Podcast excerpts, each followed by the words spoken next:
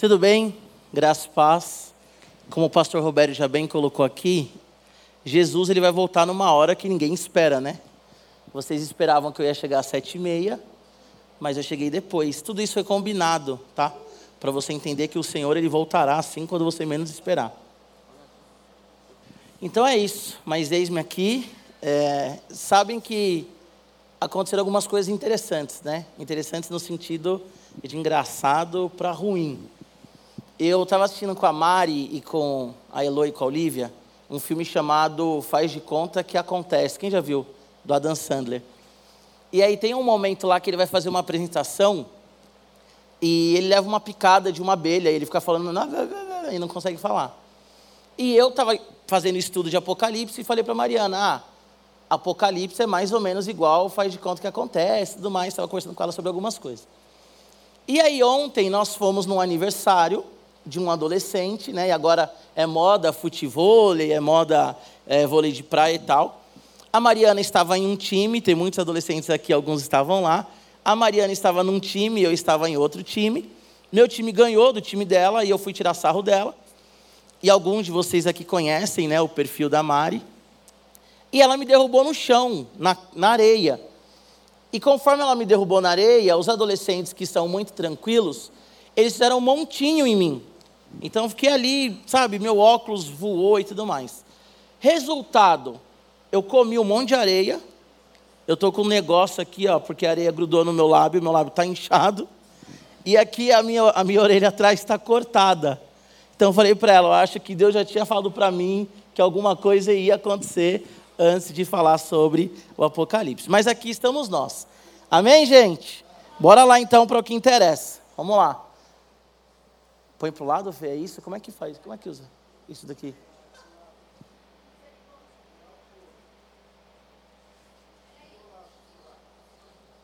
Eu sou muito tecnológico, né? É isso aí. Bom, vamos lá, gente. Hoje é última, o nosso último aulão. Me sinto honrado. Obrigado, pastor Robério, Fernanda. Obrigado, Margarete, pelo convite, pela honra, né, de falar sobre Apocalipse, que é o último aulão mas ao mesmo tempo é uma grande responsabilidade, né? Porque todo mundo tem muita curiosidade sobre Apocalipse. Ontem foi a celebração de 46 anos do ministério do pastor Jonas. E aqui tinha um monte de autoridade, um monte de pastor, um monte de gente, né? E ao terminar, um dos pastores, uma, uma autoridade ali, né? Ele falou assim: Cara, você é ousado, hein? Eu falei: Por quê? Você vai falar sobre Apocalipse? Eu falei: É. E aí depois uh, uma menina veio até mim e ela falou assim: Eu acho que eu vou estar lá amanhã. Estarei aqui amanhã. Eu falei: É, por quê? Ela falou: Porque eu não leio o Apocalipse. Eu espero que as coisas aconteçam, porque eu tenho medo de ler Apocalipse. Então, o livro de Apocalipse é um livro que ele gera nas pessoas medo, ele gera nas pessoas aí uma certa insegurança. E tem muita gente que lê o livro de Apocalipse e não entende. Né? Tem muitas pessoas que acabam não é, entendendo aí o livro de Apocalipse. Vamos ver se vai. Ah, olha só o meu slide, que legal, hein? Fala aí. A esperança bíblica, a volta de Cristo. Eu não sou muito tecnológico, mas ficou bonitinho.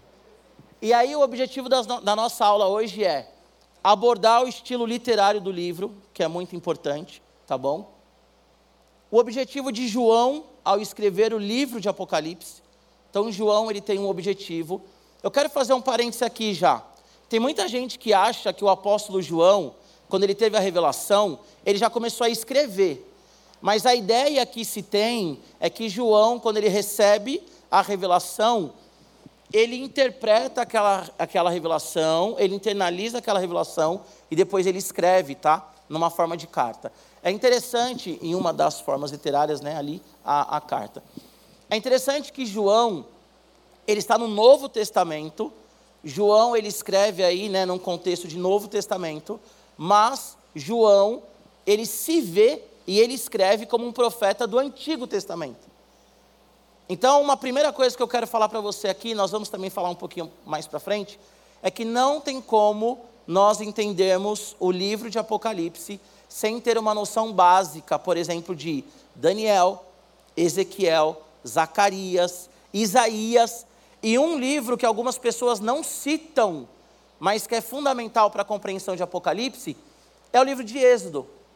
Então, o livro de Êxodo também ele é fundamental. Então, João ele está no Novo Testamento, mas ele tem aí um contexto do Antigo Testamento. Ele se vê sim e se coloca como um profeta aí como do Antigo Testamento. Bom, terceiro objetivo aqui, abordar as escolas interpretativas e algumas posições teológicas sobre o assunto, dando maior clareza, né? E por último, provocar o interesse, né, ah, na leitura do livro, tirando o medo de ler Apocalipse, não é isso?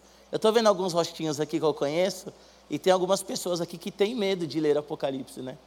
Eu abri uma caixinha de pergunta no Instagram, e algumas pessoas perguntaram: ah, tenho que ter medo da volta de Jesus. Ah, o que, que é, sei lá, a besta, e a gente vai sofrer, o que, que vai acontecer com a gente? Então, a gente tem que perder esse medo, tá bom? Agora, o que, que é interessante? há pessoas também respeitadas no mundo protestante, pessoas aí que são expoentes né, da nossa fé protestante evangélica, que também tinham dificuldade com o livro de Apocalipse. Tem um livro chamado Lendo Apocalipse com Responsabilidade, do Michael Gorman. Depois eu vou falar para vocês alguns livros que eu consultei aqui. Que ele vai falar que o único livro no Novo Testamento que o reformador João Calvino não fez nenhum comentário, é o livro de Apocalipse. Então presta atenção, eu e você temos dificuldades, né, algumas dificuldades com Apocalipse. Mas João Calvino também teve. Né? Então, se João Calvino teve uma mente brilhante, é, não é um grande problema, não que né, a gente tem que se comparar nesse sentido, mas não é um grande problema você, de repente, ter alguma dificuldade com Apocalipse, até pela linguagem. Né? Agora, vejam essa frase do Lutero. Olha, vejam essa frase de Lutero: nem apostólica, nem profética, não consigo de modo algum identificar que o Espírito Santo produziu. Veja, presume-se que aquele que guarda o que está escrito neste livro seja abençoado. Contudo, ninguém sabe do que se trata, quanto menos o que significa guardá-lo. Cristo não é ensinado e nem conhecido nele. Essa é a opinião do, do Lutero sobre Apocalipse. É uma opinião forte, pesada, né? E aí nós temos a liberdade, nós respeitamos o Lutero, né? O meu TCC no bacharel de teologia foi sobre o pietismo, que é o movimento luterano, mas Lutero ele, ele está equivocado. Lutero aí ele se equivocou, tá bom? E aí tem uma frase aqui também muito interessante. Fale em fim do mundo e logo começará uma discussão interminável sobre anticristo, a marca da besta, a tribulação e o arrebatamento. É o que diz o teólogo Walker. Isso está no livro do Herbert Borges, né? Fundamento da nossa fé. Então, quando a gente fala de Apocalipse, algo já acontece aí, né? Todo mundo começa a falar do 666. E aí o 666, né, tem, tem várias coisas aí que pensam sobre o 666. Né, Margarete, pastor Roberto aqui, as pessoas mais experientes, né? Não os mais velhos, mas os mais experientes, já passaram aí por algumas definições, né? Então, o código de barra é o 666, é, o chip, né, é o 666. Algumas pessoas, 2023, e se você é essa pessoa, eu não quero te criticar por isso, tá? Mas é engraçado. Algumas pessoas não usam Pix, porque acham que o Pix ele está relacionado ao 666, né? Por mais é, é, engraçado que pareça, mas algumas pessoas não usam o Pix porque acham então que está ah, relacionado à marca da besta. Outras pessoas né, ficam pensando aí é, o que são então as duas testemunhas. Eu coloquei também numa caixinha de pergunta lá no Instagram e algumas pessoas colocaram assim: não, as duas testemunhas são Moisés e Elias. Aí outros, não, as duas testemunhas são Enoque e Moisés, porque não morreram, Moisés e Elias por causa das características. Então todo mundo aqui tem uma ideia sobre Apocalipse. Agora o interessante é que a nossa ideia sobre Apocalipse, muitas vezes ela é uma ideia que vem do boca a boca. Não é uma ideia que vem da leitura bíblica. Um vai falando, o outro vai falando e o outro vai falando. Eu lembro que quando eu era adolescente, frequentava uma igreja, o Chiquinho também era dessa igreja. E uma vez foi um pastor lá, senhor de idade, e ele abriu assim um, um tipo uma lona, sabe? Não tinha ainda a tecnologia que tem hoje. E ele mostrou tudo o que iria acontecer assim. Na época eu não sabia, hoje eu entendo, ele era dispensacionalista, que a gente vai falar um pouco mais à frente. E ele vinha com aquela coisa assim dos sete chifres e dos dez, das dez cabeças, e que o anticristo ele vai vir numa união aí entre, entre as nações, né? uma união europeia, no Mercosul e tudo mais. E eu não lembro agora o porquê, mas ele falou que Luxemburgo, né, o país de Luxemburgo, ia encabeçar a vinda do anticristo e tudo mais. E aquilo para a gente era muito legal. E durante muito tempo eu fui acreditando em Apocalipse de ouvir, né? dessa coisa do boca a boca. Mas é interessante que Apocalipse ele é um livro da Bíblia, como os outros livros. Então, assim como nós lemos Efésios, assim como nós lemos é, Tiago, assim como nós lemos Ezequiel, nós temos que ler Apocalipse. Primeiro, porque Apocalipse está no cânon. Cânon é a, os livros da Bíblia, né? Inspirados de Gênesis e Apocalipse. Depois, a Bíblia vai dizer, né, o apóstolo Paulo, inspirado pelo Espírito Santo, ele vai dizer que toda escritura ela é inspirada por Deus para o ensino, repreensão, correção e educação na justiça. Apocalipse, ela foi dada à igreja, como o pastor Roberto já bem disse aqui, para revelar aos seus servos o que irá acontecer. Abra comigo a sua Bíblia em Apocalipse 1, por favor. Ou clica aí na sua Bíblia como você quiser.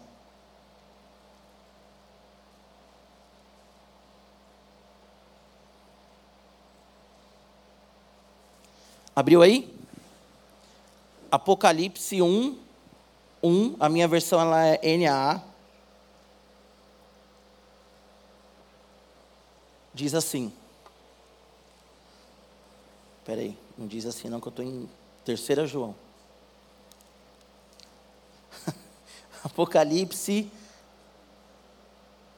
1:1 diz assim: Revelação de Jesus Cristo, a qual Deus lhe deu para mostrar aos seus servos as coisas que em breve devem acontecer, que ele, enviando o seu anjo, deu a conhecer ao seu servo João.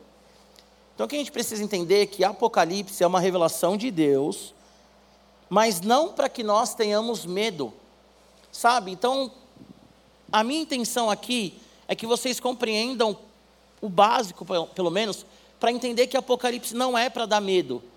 Não é para a gente ficar com medo sobre a volta de Jesus e que o anticristo vai vir e que aí vão vir, vai vir um dragão e vão vir, sabe assim, a besta vai subir, vai devorar todo mundo e vai partir você no meio como se ela fosse um hipopótamo e você fosse uma presa.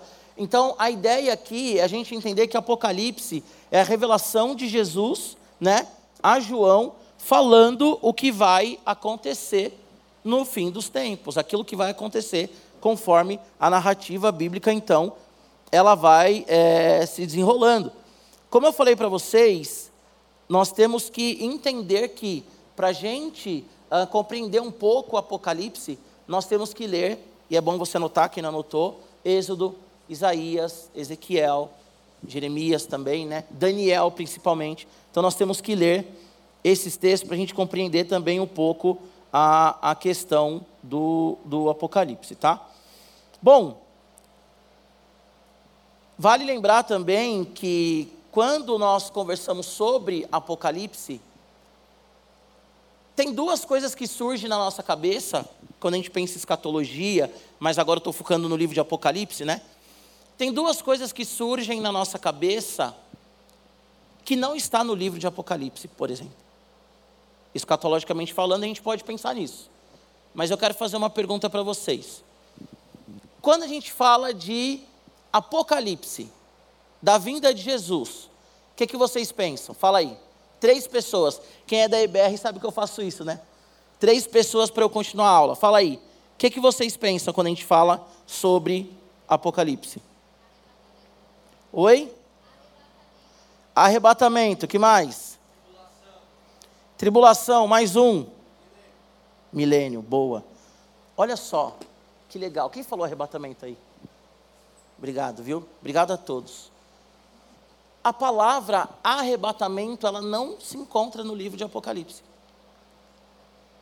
A gente fala tanto em arrebatamento, mas a palavra arrebatamento, ela não se encontra no livro de Apocalipse. Ela está em 1 Tessalonicenses 4, ela está na Bíblia, mas ela não está dentro de Apocalipse. Então nós pensamos, outra palavra também que não foi dita, mas a gente pensa muito. A gente pensa, por exemplo, no anticristo. Em Apocalipse também nós não temos um texto falando sobre o anticristo, sobre uma pessoa anticristo, né? Agora, a gente vai ver em 1 João, que fala que há anti, né, anti, é, um espírito do anticristo, e também em 2 Tessalonicenses, mais uma vez citando Tessalonicenses, vai falar do anticristo. Mas Apocalipse, que é o livro final da Bíblia, e é o livro principal sobre escatologia, não fala sobre isso. Agora, tem três termos que aparecem muito em Apocalipse e a gente quase não fala: testemunho, trono e cordeiro. Então, esses três termos, eles estão muito presentes no livro de Apocalipse. Testemunho ou testemunha, né? Testemunho ou testemunha. É, cordeiro, que é se referindo a Jesus, e trono. Só que nós focamos muito no, na questão do arrebatamento, porque é algo que também nos causa medo, né? Tem um teólogo chamado Howard Marshall, que ele diz que quando lá em 1 Tessalonicenses 4,17, por exemplo, fala a respeito do arrebatamento, do encontro nos ares, ali Paulo ele não está preocupado, por exemplo, com o destino, mas ele está falando ali, então, uh, referindo, né, se referindo ao arrebatamento como um transporte. Então, Paulo aqui ele não está preocupado assim, se a gente vai morar lá no céu, é, se o céu vai vir. Não é essa preocupação, sabe? Vai ter um arrebatamento, sobe. Não, a preocupação dele aqui, em 1 Tessalonicenses, Tessalonicenses 4, depois eu vou abrir para perguntas, vocês podem perguntar sobre isso. A preocupação dele é o destino, que um dia nós estaremos entre as nuvens o Senhor virá e nós estaremos juntamente com Ele, tá bom? Mas não necessariamente é, em relação ao transporte, não necessariamente ao destino, tá bom? Bom, e Paulo ele usa esse termo baseado também em Daniel 7, né? Daniel 7. Então as palavras fundamentais aqui de Apocalipse são testemunha, trono e cordeiro, tá? Como nós já vimos, Apocalipse começa a dividir opiniões, né? Então, Apocalipse começa a dividir opiniões. A parte mais tranquila de Apocalipse. Eu já vou mudar, calma, calma, calma. A parte mais tranquila de Apocalipse. Apocalipse 1, 2 e 3. Certo? Quais são as partes mais tranquilas de Apocalipse? Apocalipse 1, 2 e 3. Tá? Agora, quando que Apocalipse começa a virar um problema? Quem aqui sabe quando? Eu já dei a dica, né? Mas quem aqui sabe quando o Apocalipse começa a virar um problema? Hã? Capítulo 4, gente. Então, Apocalipse 1, maravilha. Apocalipse 1, revelação. Apocalipse 2 e 3, as cartas às sete igrejas. Então, maravilha. Apocalipse 1, 2 e 3 é mamão com açúcar, né? Agora, qual que é o problema quando nós chegamos em Apocalipse capítulo 4? Porque aí já começa a discussão. João foi levado até o trono de Deus para ver o que está acontecendo. Capítulo 5, João está no trono de Deus vendo o que está acontecendo? Ou a igreja subiu junto? Aí já começa. Capítulo 6, é a grande tribulação? Capítulo 6 começa a grande tribulação? Ou capítulo 6, o Senhor, ele está mostrando para João o desenrolar da história. Então, quando nós chegamos em Apocalipse capítulo 4, aí começa a coisa. Aí vem sete selos, aí vem sete trombetas. Estava conversando com a Fê, né? É, há pessoas que leem o texto, e eu quero instigar você para ler o texto, tá bom? Talvez você vai sair aqui com um pouquinho mais de dúvida, mais coragem para ler o texto do que com respostas, tá? Mas quando a gente olha para Apocalipse e lê sobre os sete selos, quando o cordeiro que é digno de abrir né, o, o livro, desatar os selos, ele está desatando os selos. Isso é uma pergunta interessante. Tudo que está descrito ali acontece a partir do momento que ele abriu o selo, e quando ele abre o selo, começa a acontecer aquilo, ou ele está abrindo o selo como ele estivesse desabotoando uma camisa social, enquanto isso as coisas estão acontecendo. Então ele abriu o primeiro selo, as coisas estão acontecendo, ele abriu o segundo selo, ele viu, ele abriu o terceiro selo, ele viu. É isso que está acontecendo, ou conforme ele abre o selo, as coisas começam a acontecer. Então a gente tem que pensar nisso tudo, né? Outro pensamento que nós temos que, que entender aqui. Quando João ele tem a visão, ele está tendo uma visão do todo, igual quando nós jogamos o War. Acho que a maioria que já jogou War, né? Não sei. Ou você viu um mapa mundi, né? Azusa não jogou War. Então, é, você vê um mapa mundi, você consegue olhar o mapa mundi e você vê tudo. Qual que é a ideia, então, de Apocalipse? João, ele está tendo a visão do todo, Vou dar um exemplo melhor. Você pega uma foto minha, da Mariana, da Elo e da Olivia. Estamos ali os quatro. Aí você olha e fala assim: ah, o Giba, a Mariana, a Elo é mais velha, a Olivia, você está vendo todo. João ele teve a revelação do todo, ele está vendo um quadro completo, e ele vai descrevendo o que ele está tá vendo, ou ele viu de forma progressiva, como numa estrada que você está aqui e você fala, uau, que praia bonita, e você vai indo e você fala, nossa, essa praia realmente é bonita. Então essas coisas estão rodeando o Apocalipse, essas coisas que a gente precisa entender. Então, a partir do capítulo 4, a coisa vai ficando um pouquinho mais grossa. E isso é legal, por quê? Porque isso também desperta em nós o interesse uh, da leitura. Né? Então, o, o, o Balkman, por exemplo, ele vai dizer que uh, o, o, João está tendo uma visão de um quadro. É isso que o teólogo Balkman vai dizer. Mike, não, Michael Gorman e o Balkman é outro. É isso que o Balkman vai dizer, e é interessante ler o, o livro do Balkman também, que eu vou citar depois. Ele diz que João ele vê um quadro e ele descreve, descreve para o leitor o que ele está vendo.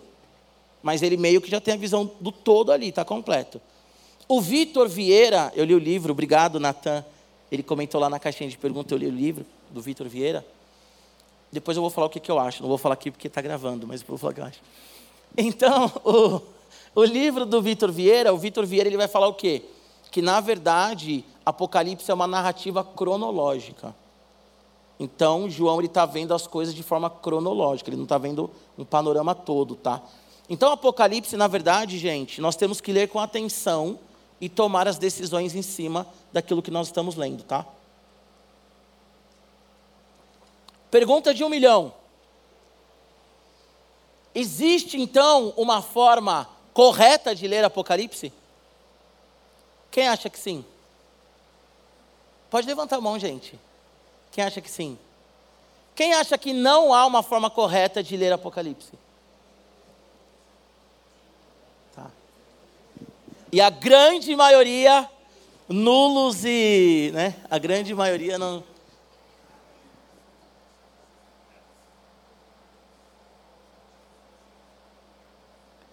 E a nossa resposta é sim.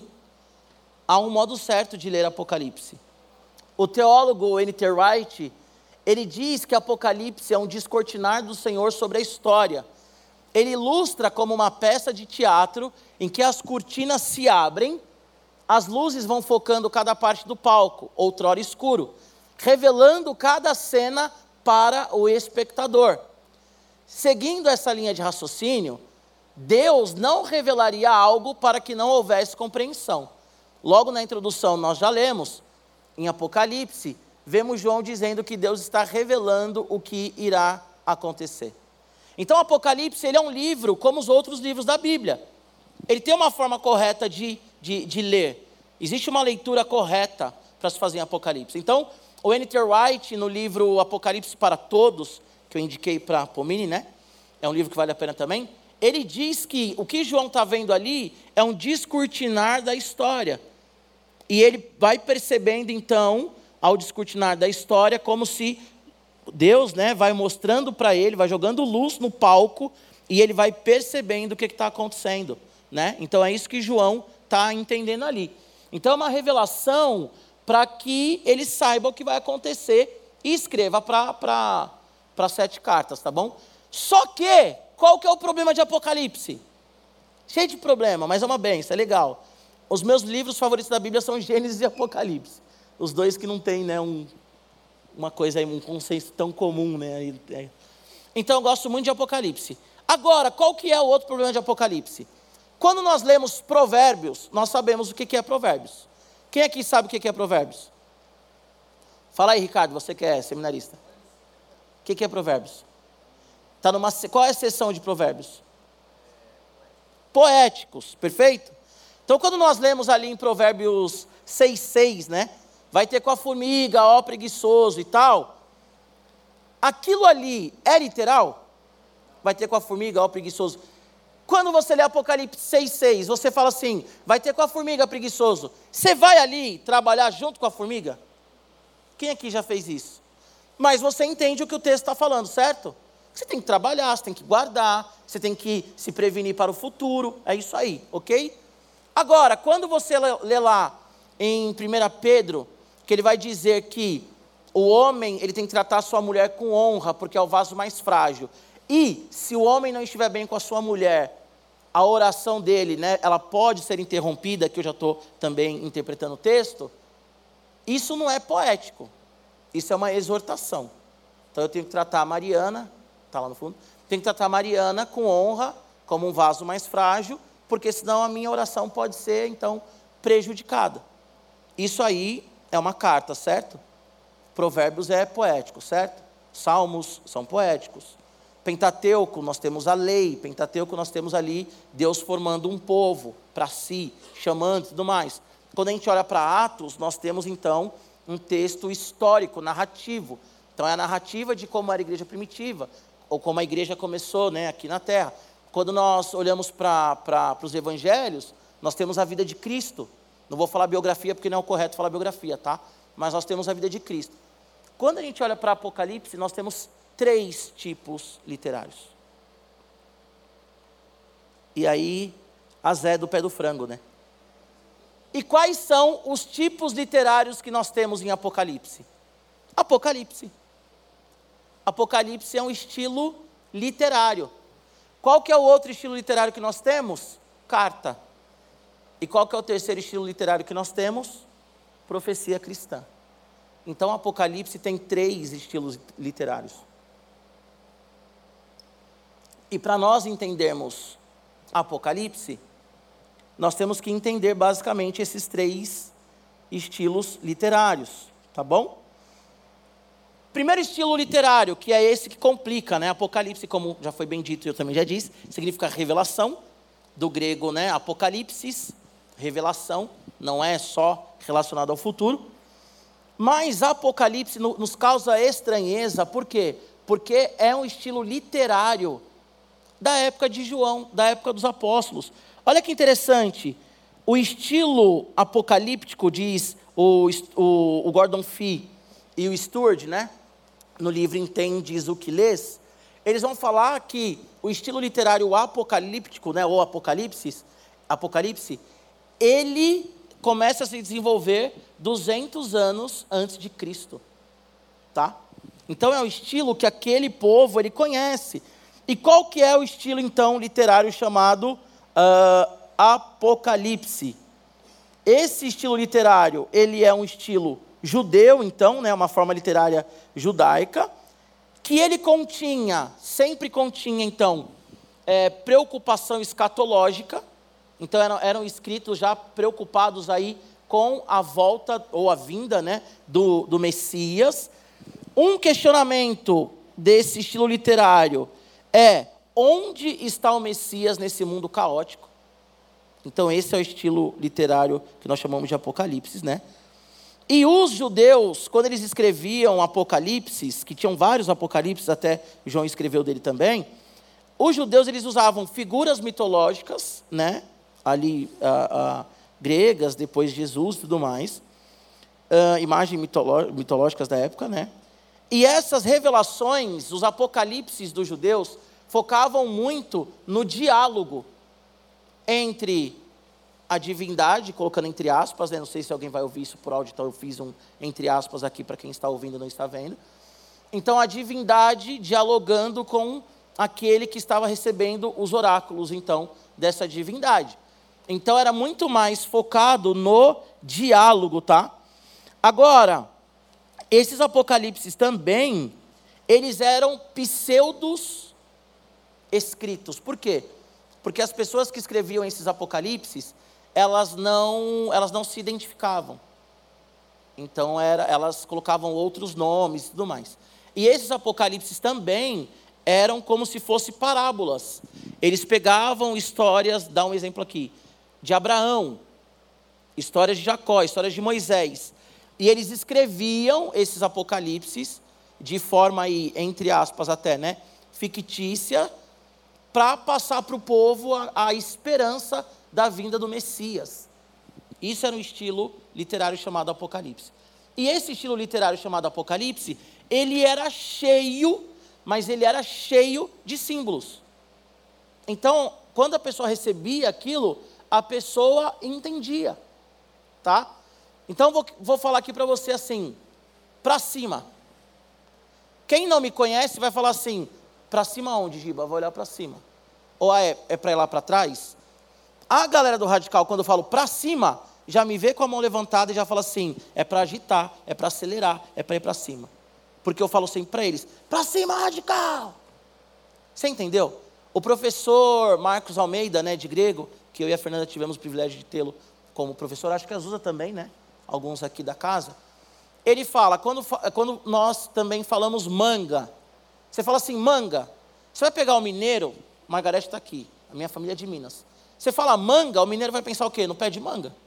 Aquela manga docinha, maravilhosa, manga espada, amarelinha, sabe? Que a gente paga uma fortuna e lá é de graça e cai no chão. Aí você pega o nordestino, tem a tonalidade, mas você fala assim, manga. Aí vai falar assim, tá mangando de mim, tá me zoando. Você entendeu? Aí se você fala, sei lá, para uma mulher que trabalha com confecções, com roupa, com camisa, ah, manga, ela vai pensar na manga da camisa. Estou dando um exemplo certinho que o Marcão dá. E se você pegar um roqueiro gospel aí antigo, você vai falar assim, manga, ele vai lembrar do baixista que era do Oficina, Resgate, Rebanhão, não lembro agora, Oficina. Então ele vai lembrar, tá vendo? Ele é um roqueiro das antigas, ele sabe que manga é o baixista da Oficina. Então, quando eram escritos os Apocalipses, quem estava recebendo entendia. Só que o Apocalipse de João, ele foi escrito no primeiro século da era cristã. Nós estamos no ano de 2023. Então nós temos que tentar voltar, né, voltar e entender o público que está recebendo aquele escrito, para a gente tentar fazer uma leitura no nosso tempo atual. E não só com o Apocalipse, né? Mas qualquer texto da Bíblia, tá bom? Qual que é a diferença do Apocalipse de João, então? Primeiro que ele escreve. Eu, João, ele se identifica, tá? Segundo, que o Apocalipse de João, ele até tem algumas conversas, né, entre Deus falando ali com João, inclusive ele fala, eu sou o alfa, o ômega e tudo mais. Mas o Apocalipse de João, ele é muito mais focado em visões. Escreve aí o que você vê, pu, pu, pu, e ele começa a ver um monte de coisa, e ele filtra aquilo e ele escreve, tá? E o Apocalipse de João, os pseudo-apocalipses também, eles não tinham um endereço claro. Então escrevia-se e quem lê, leu. O Apocalipse de João, ele tem um endereço claro. Quem é o primeiro público de João? As sete igrejas. Tá? As sete igrejas. Depois a gente vai ver um pouquinho mais para frente sobre isso. Mas o primeiro público do, do, do João são as sete igrejas. Então ele está escrevendo para um público que está entendendo o que ele está escrevendo. Nós temos dificuldade, mas o público que está recebendo aquilo ali não tem dificuldade alguma, tá bom? Então, qual que é a nossa maior dificuldade em entender Apocalipse? Porque hoje nós não estudamos um estilo literário chamado Apocalipse. Quem aqui já teve na escola aula de um, de um estilo literário chamado Apocalipse? Ninguém. Então nós não temos mais esse estilo literário chamado Apocalipse. É um estilo literário do Oriente próximo ali, né, que Jesus nasceu, tá? E de muitos séculos, milênios atrás. Bom, qual que é o segundo uh, tipo literário de Apocalipse? Carta. Então ele escreve às sete igrejas. Quando nós escrevemos carta, vou escrever uma carta para o pastor Robério. Querido pastor Robério, amado e estimado pastor Roberto, querido, para de torcer para o Botafogo. Não tem jeito. O elefante caiu da árvore. Vira corintiano. Pagamos o estádio. Ano que vem teremos um bom time. Mas eu quero dizer para você, querido Roberto, é sofrido. Somos enganados e roubados o tempo inteiro. Deus te abençoe. A graça e a paz. Pastor Giba. Então a carta, qual que é o estilo literário da carta? A carta é uma coisa pessoal, certo? As cartas de Apocalipse, elas têm endereço, elas têm uma saudação. Olha a dica de ouro. Toda a saudação de João, as cartas de Apocalipse ali, que ele está ouvindo Deus, ele está escrevendo ali. Toda saudação traz uma característica do próprio Deus. Então ele vai falar que viu o Senhor, como cabelo branco e tudo mais, e toda saudação ele coloca ali uma característica de Deus.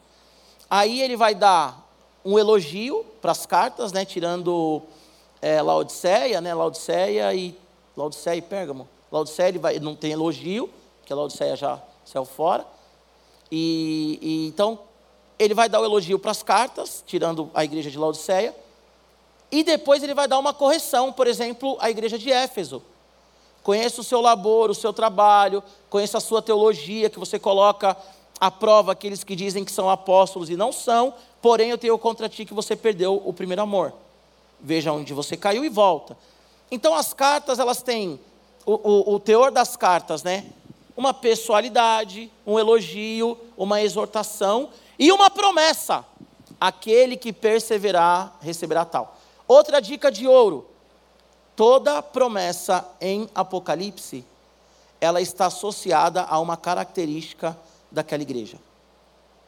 Vou dar um exemplo aqui, Laodiceia. Não seja quente nem frio. Oh, não seja morno, seja quente ou frio. Nós, em 2023, o que, que a gente fala? Ou você tem que ser avivado, agitado, ou você tem que ser gelado.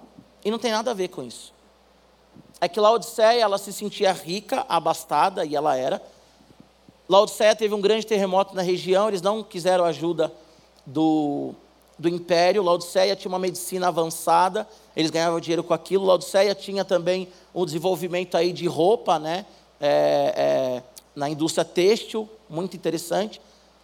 E aí o Senhor ele olha para Laodiceia e fala assim: Olha, você diz que você é rica, você diz que não precisa de comprar ouro e que você se veste bem tal, mas eu quero dizer que você é pobre, cega e nu. Cega por quê? Porque o ponto forte da medicina de Laodiceia era a oftalmologia. Vocês são cegos. Então eles estão entendendo o que Jesus está falando. Ó, oh, vocês têm que pegar de mim vestes brancas. Por quê? Eles se vangloriavam porque eles tinham tinturas coloridas, pretas e tudo mais. Não, vocês têm que pegar de mim a veste branca. Não adianta a tintura de vocês. E vocês são pobres. Vocês acham que vocês são ricos, vocês são pobres. Pelo fato de vocês serem mornos, eu vou vomitar. Por quê? Porque Laodiceia ficava perto de Colossos e de Herápolis. E Herápolis era um lugar que tinha uma, uma água é, é, termal, né, uma água quentinha. Então a medicina, as pessoas iam lá para pegar dessa água aí para usufruir do benefício da água quentinha. Enquanto a outra cidade tinha água gelada, água fria, dava para tomar água potável. E Laodiceia, que se sentia rica, a água de Laodiceia era morna, porque ela recebia a água dos dois lugares, a quente chegava morna, a fria chegava morna, e quem parava em Laodiceia para tomar água, a água de Laodiceia vomitava. Então, Deus fala assim: porque você é morno, vou te vomitar. Então, as cartas, quando a gente lê, a gente tem que entender que aquele povo está entendendo, tá?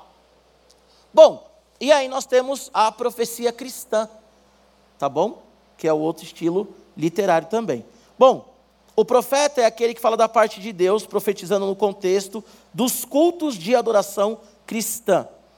As cartas lidas nas reuniões substituíam o profeta João, que trazia os oráculos de Deus. Percebe-se que as sete igrejas, ele conhecia as sete igrejas, né? Bom, as igrejas primitivas tinham esse hábito e tal, e as cartas fortaleciam essas, essas igrejas, tá? E essas cartas, elas, além de ser carta, ela tem um teor, então, profético. Qual que era o teor profético aqui? Era fortalecer a comunidade para eles permanecerem em santidade e louvor, tá? João, ele traz, então, os oráculos de Deus, e visões mostrando que o Senhor está no controle de todas as coisas. Então, qual que é a mensagem profética de Apocalipse? Olha, o mundo está um caos, mas o Senhor está no controle. Deus está no controle de todas as coisas e Ele é digno de ser adorado, tá? Ele é o único de ser, o único digno de ser adorado. Por isso que João ele vai falar, né? O alfa, o ômega, o princípio, o fim, aquele que era, que é e que há de vir. Olha que interessante, a, a, o alfa e ômega, princípio e fim, né? Aquele que era, que é e que há de vir, é o título ou é a forma grega de falar Yahvé. É a forma grega, então, é um, é modo no Novo Testamento de falar que Deus ele é o grande eu sou. Então, o mesmo Deus que se revela a Israel em Êxodo 3, que é Jesus que fala lá em João 5, eu sou, é o mesmo agora que João está vendo. Então, a gente vê aí uma, a, a, a, a Bíblia, né, ligando aí Deus, desde ali do Pentateuco até o final. Tá bom? Para a gente, daqui a pouco, tomar o nosso café,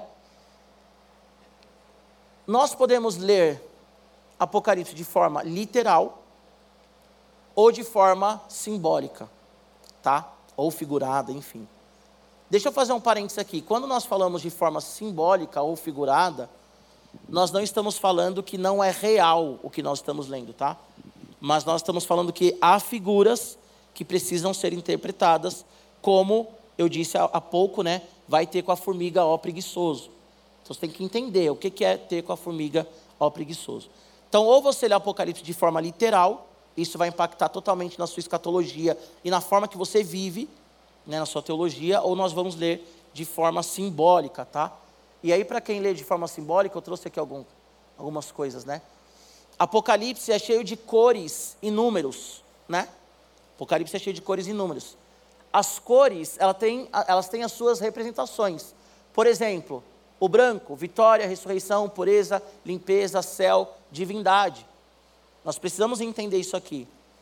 Vermelho, sangue, força, violência, por exemplo, cavalos de juízo, couraça dos cavaleiros, né?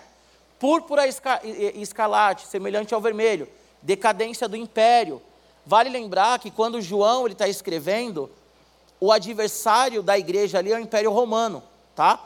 Isso é muito claro para todo, sem, não, vou falar 100% porque eu não conheço todos, né?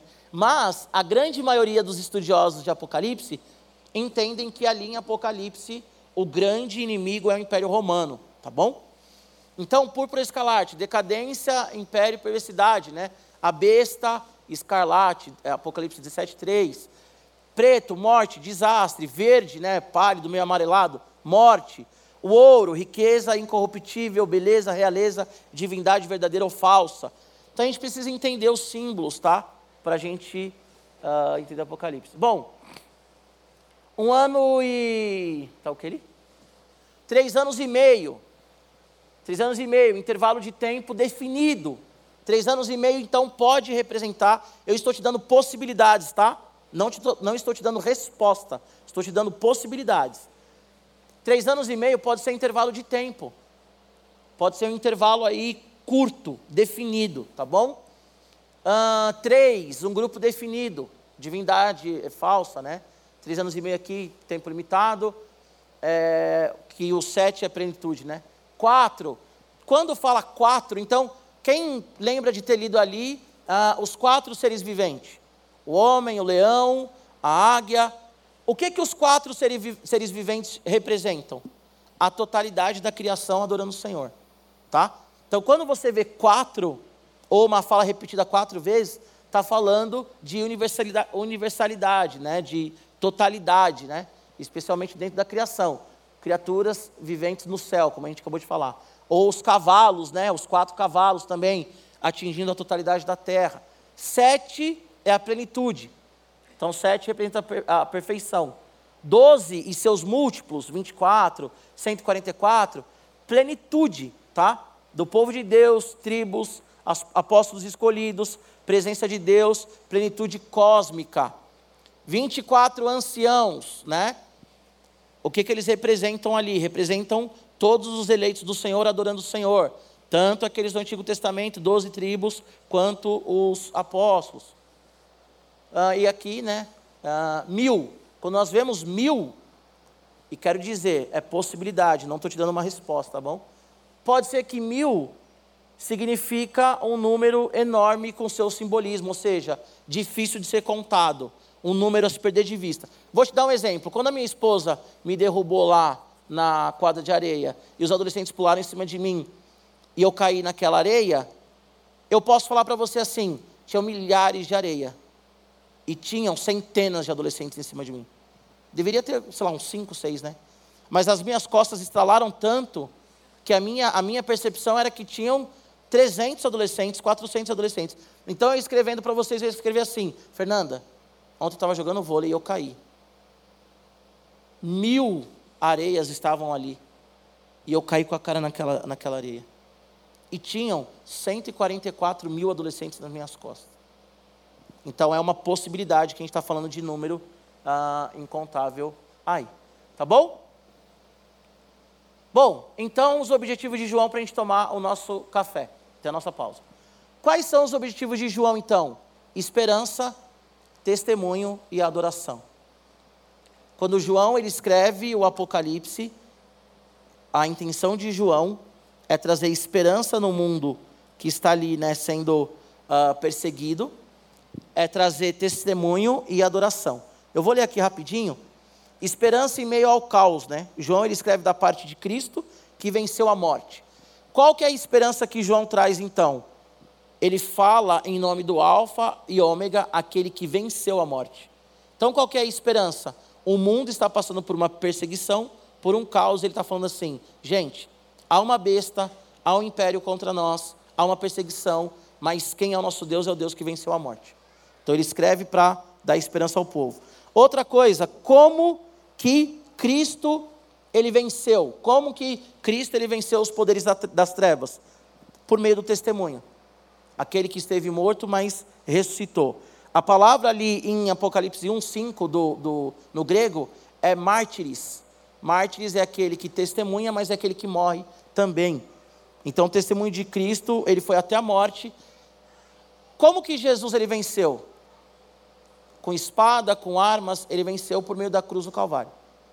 Quando ele vai à cruz, quando ele morre, quando ele ressuscita, ele vence todo o poder, principado e potestade e a Bíblia vai dizer que ele humilhou publicamente, expôs publicamente todos os principados e potestades, e agora ele tem o um nome que está acima de todos os nomes. Bom, e a igreja, ela é chamada a ser testemunha. Então, olha aí, nas sete cartas de novo: Apocalipse 2,7, Apocalipse 2,11, 2,17, 2,26, 28, 3,5, 3,12, 3,21. Aquele que perseverar até o final, aquele que for testemunha até o final, esse vai vencer, tá bom? Uh, no capítulo 12, versículo 11, vemos claramente, o texto diz assim: Eles o venceram por causa do sangue do cordeiro e por causa da palavra do testemunho que deram, e, mesmo diante da morte, não amaram a própria vida. Então, João está escrevendo para falar, gente, há uma esperança. O cordeiro que morreu, ressuscitou e venceu a morte. Gente, nós temos que ser testemunha até o final, não nos render ao império romano ou qualquer império que a gente imaginar aí, porque nós temos um Deus, um Cristo que nós adoramos, mesmo que isso seja, o preço disso seja morrer, né? E por último, ele, ele vai falar também que a ideia de João é escrever para que a igreja tenha uma vida de adoração. Uh, o Balkman acredita nisso, o Eugene Peterson, que é um cara que muitas pessoas conhecem também, e o, e o Gorman também coloca isso, que quando o João ele escreve o Apocalipse, ele traz ali o capítulo 4 e 5 e mostra toda a criação e toda a humanidade adorando o Senhor. Então, qual que é a ideia de Apocalipse? Mostrar que mesmo em meio ao caos, a igreja tem que ter esperança, porque Jesus venceu a morte, porque Jesus venceu a morte, nós vamos vencer também. Nós temos que ter uma vida de testemunho e santidade, porque Jesus Cristo ele morreu para nos transformar, para nos dar uma, uma regeneração e tudo mais. Então nós temos que permanecer até o fim, porque o preço da ressurreição é a morte, não tem como. E por último, ele fala que a igreja tem que ser uma igreja adoradora. Agora sim, para você ir para o intervalo tomar um café, a chave hermenêutica, para alguns teólogos, e eu concordo, para a gente entender Apocalipse, são os capítulos 4 e 5. Porque são os capítulos 4 e 5 que mostram que Cristo está acima de todas as coisas. É o capítulo 4 e 5 que mostra João no trono, João no templo, olhando e vendo o caos que está na terra, mas Deus ali dando a vitória já de forma profética para a igreja de Cristo. Amém? Então, Apocalipse 4 e 5. Tá bom? Ó, vocês têm 10 minutos, tá bom? 10 minutos para tomar um café. Eu vou ficar aqui. Se alguém quiser fazer alguma pergunta dentro disso, no final vou dar um espaço também para pergunta. Tá bom? E se alguém puder me trazer um café? Não, eu vou lá fora tomar um café, vocês me perguntam lá fora. Vai que eu derrubo aqui, né? Ó, 5 para as 9 a gente volta.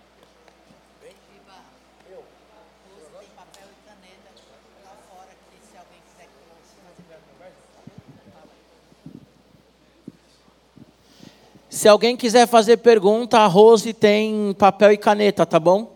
Bora pro café. Vocês têm que voltar aqui 8h54. Já passou um minuto, hein?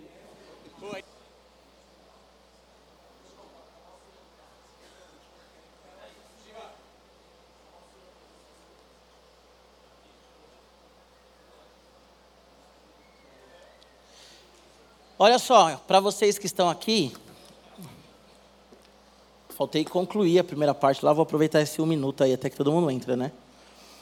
Quando nós falamos em esperança, testemunho e adoração, nós já estamos abordando o primeiro ponto ali, né, do objetivo da, da aula, porque nesses três pontos nós vemos o objetivo de João, que é mostrar o triunfo escatológico de, escatológico de Cristo, tá bom?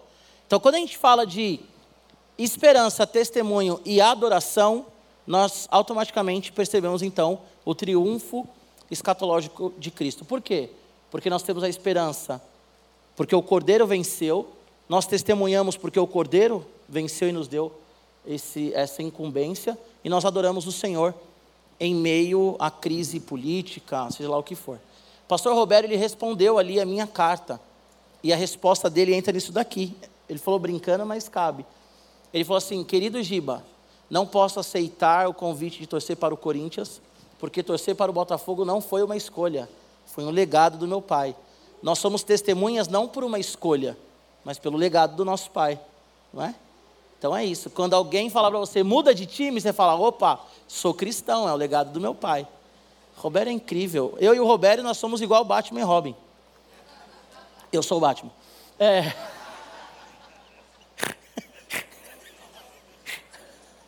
Tá bom? Bom, agora nós vamos entrar na escolas interpretativas, tá bom? Então nós temos aqui as escolas interpretativas. Vale lembrar que escolas interpretativas nós não estamos falando de milênio e nem de tribulação, tá? Quais são as escolas interpretativas que nós temos então de Apocalipse? Nós temos ah, uma linha interpretativa chamada preditiva futurista, tá? Nós temos uma linha chamada preterista, passado, vem de pretérito, né, para quem gosta de português, pretérito perfeito, imperfeito e tal. Poética, idealista, uh, teopolítica, política, profética, pastoral. Essa, essas escolas interpretativas, elas definem também a forma que nós entendemos Apocalipse, tá? Então é muito importante. Bom, uh, eu peguei essa, essa definição do Gundry, não do Gundren, mas do Gundry, que é do Panorama do Novo Testamento, que é um livro muito bom, e também lendo Apocalipse com responsabilidade do Gorman, né? O que, que é a visão preditiva futurista? Essa é a interpretação mais comum de Apocalipse. Ela tem seu foco em eventos futuros. Então, essa escola preditiva futurista, ela tem o seu foco em eventos futuros, né? Uh, o Vitorino é um teólogo do terceiro século. Ele foi o primeiro a escrever um comentário sobre Apocalipse e ele tentou então traduzir uh, o, o, milênio, a tribulação e tudo mais. E ele era o, o, o Vitorino, ele era um é, acreditava, né? Ele era de uma escola preditiva e futurista. Então, o primeiro comentário que nós temos conhecimento na história da teologia foi escrito por Vitorino, ele tinha uma visão futurista, tá? Qual que é o problema da visão futurista? A visão futurista é a pessoa lê o Apocalipse e ela interpreta tudo para o futuro. ou ela vive no tempo presente dela, tentando traduzir aquilo que João escreveu está acontecendo agora, foi para agora. Então, a visão preditiva futurista, ela olha sempre para o futuro. Ela dá uma ignorada do fato de João ter escrito ali para a igreja, ali de, das sete igrejas, da Ásia, né? Ásia Menor, mas ela olha para o futuro. E são os futuristas, né? Os preditistas aí futuristas, que normalmente dão datas para a volta de Jesus, tá? Então, virada de milênio, por exemplo, para quem tem essa linha preditiva futurista, é um grande problema, porque já foi profetizado que o mundo ia acabar no ano 1000, no ano 2000 e por aí vai. Eu lembro que no ano 2000 eu tinha 15 anos de idade e tinha uma profecia que o mundo ia acabar. Eu estava lá em Minas, Porto Nova, na casa da minha avó, e eu lembro que eu comecei a chorar, eu tinha 15 anos, comecei a chorar. Falei, meu, não casei. Essa coisa que vocês pensam, né, os adolescentes, pensa. A volta de Jesus é muito melhor, mas a gente pensa no casamento, né? Fariseus. Então o que acontece? Eu falei, meu, não casei, nossa, eu queria ter filho, tenho 15 anos e Jesus vai voltar. E aí passou o ano 2000, Jesus não voltou, né? Então nós temos uma escola que é preditiva futurista, que é essa escola que vai dando essa interpretação, então, de olhar sempre para o futuro, né? Teólogos, então, preditistas, né? Preditivos, eles concentram seus esforços teológicos olhando para o futuro ou o cumprimento de hoje como sendo o futuro, né? É o teólogo futurista, por exemplo, que olha para Daniel 9 e ele tenta ler, como eu te falei, estou te dando possibilidades, tá?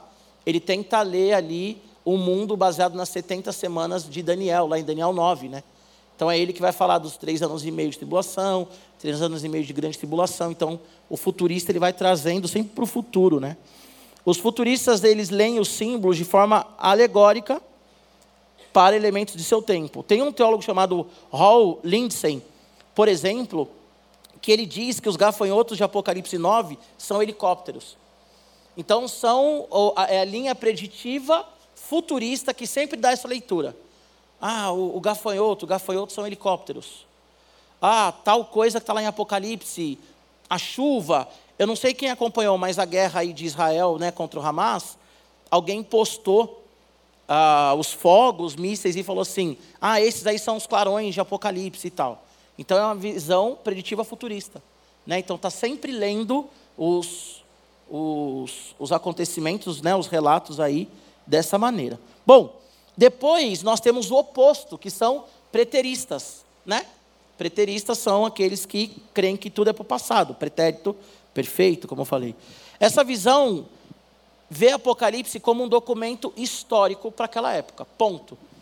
A visão futurista lê tudo no futuro e aí vem com essa ideia de que helicópteros são gafanhotos e tudo mais.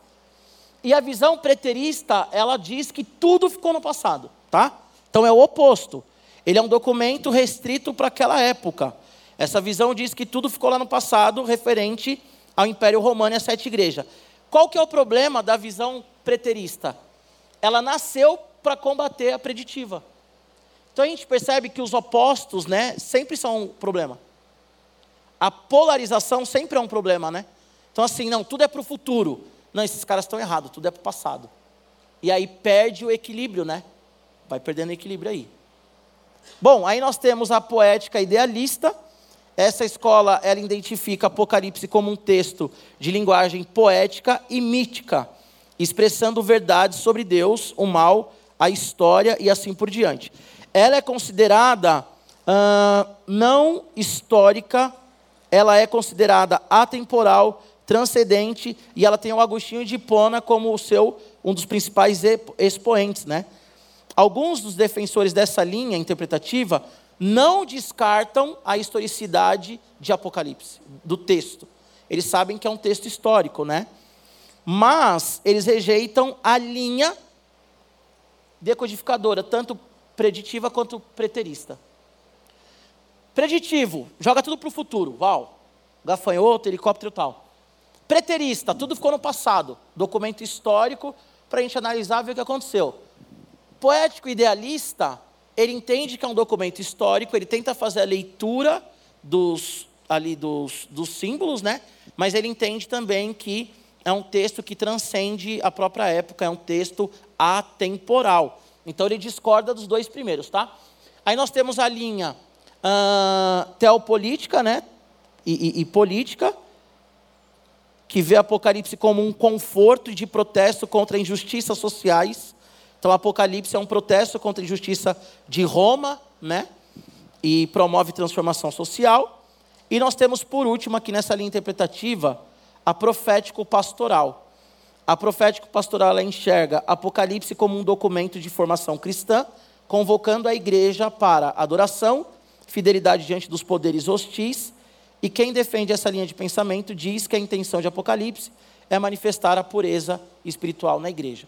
Então essas são as linhas interpretativas que escolas que nós temos, tá?